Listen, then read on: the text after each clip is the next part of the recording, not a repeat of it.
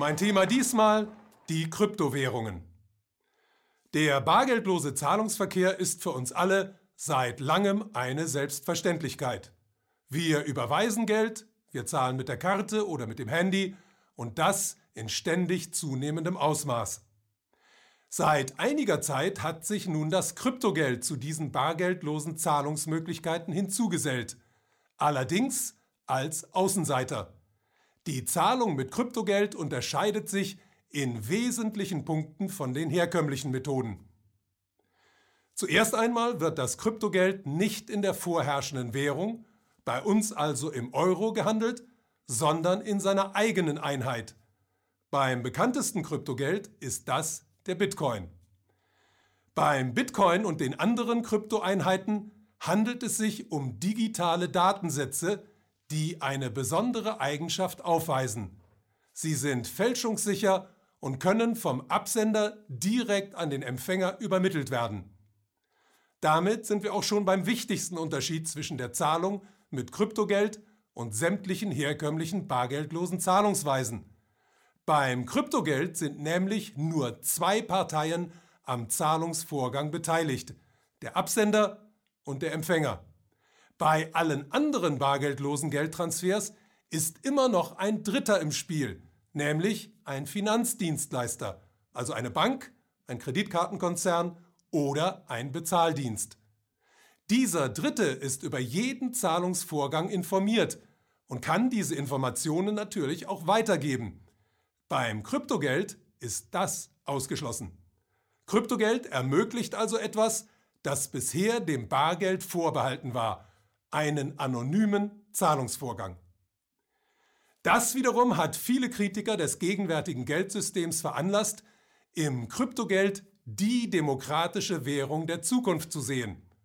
Das aber ist ein Trugschluss, und zwar aus folgendem Grund. Bis vor etwa 300 Jahren hatten Banken in Europa das Recht, ihr eigenes Geld herauszugeben. Mit dem Aufkommen der Nationalstaaten wurde dieses Recht abgeschafft es wurden nationale Währungen eingeführt. Und wie die Herkunft des Wortes besagt, handelt es sich hierbei um eine Gewährleistung. Die Bank garantierte den Besitzern von Geldnoten und Münzen bei Bedarf deren Umtausch in einen Sachwert, zum Beispiel eine bestimmte Menge eines Edelmetalls. Das Geld war also an einen realen Wert gebunden. Auch unser gegenwärtiges Finanzsystem das nach dem Zweiten Weltkrieg entstand, hat zunächst nach diesem Prinzip funktioniert. Es band Mitte der 40er Jahre alle Währungen der Welt, außer denen der Planwirtschaften, an den US-Dollar und den US-Dollar wiederum zu einem festen Wechselkurs an das Gold. Diese Goldbindung wurde allerdings 1971 aufgehoben.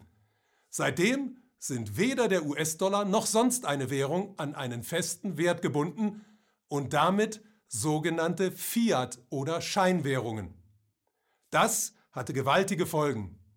Währungen sind dadurch im Finanzsektor zu einem der beliebtesten Spekulationsobjekte geworden. Am weltweiten Währungs- oder Devisenmarkt gehen seit Jahren und Jahrzehnten Billionenbeträge über den Tisch und das tagtäglich. Was bedeutet das nun für das Kryptogeld? Während die herkömmlichen Währungen über eine lange historische Epoche an reale Werte gebunden waren und erst durch die Entkoppelung davon zu Spekulationsobjekten wurden, ist Kryptogeld nie an irgendeinen Wert gebunden gewesen, sondern direkt als Fiat-Währung in die Welt gekommen. Genau deshalb ist es auch sofort zu einem Spekulationsobjekt geworden und damit, trotz aller Bedenken und Vorbehalte, von der Finanzindustrie aufgenommen und in ihr Spielcasino integriert worden. Heute werden Kryptowährungen an Börsen gehandelt, von Banken oder von Staaten unterstützt oder sogar selbst entwickelt. Dennoch haben Kryptowährungen eine fast schon historische Mission erfüllt, denn ihre bisherige Entwicklung beweist, ein Geldsystem kann nicht aus sich selbst heraus gerecht sein, selbst wenn es komplette Anonymität ermöglicht. Ein wahrhaft demokratisches Geldsystem zu schaffen, Also ein Geldsystem, das der Mehrheit der Menschen nützt, ist kein rein technisches Problem, sondern eine gesellschaftliche und politische Aufgabe. Das wiederum hat einen sehr einfachen Hintergrund. Solange es Geld gibt, wird es die Möglichkeit geben, dass es sich ungleich verteilt. Wird diese Ungleichheit zu groß, können die, die besonders viel davon haben, es als Machtmittel gegen die, die weniger davon haben, missbrauchen. Genau da muss die Gemeinschaft regulierend eingreifen, und zwar bei jeder Art von Währung. Der Philosoph Jean-Jacques Rousseau hat einmal gesagt, Niemand darf so reich sein, dass er sich einen anderen kaufen kann, und niemand so arm, dass er sich einem anderen verkaufen muss. Auch wenn sich dieses Ideal vielleicht nicht verwirklichen lässt, eine Gesellschaft, in der die Mehrheit und nicht eine Minderheit das Sagen hat, wird diesen Zustand immer als Ziel vor Augen haben müssen. Die Zeit ist reif für ein demokratisches Geldsystem.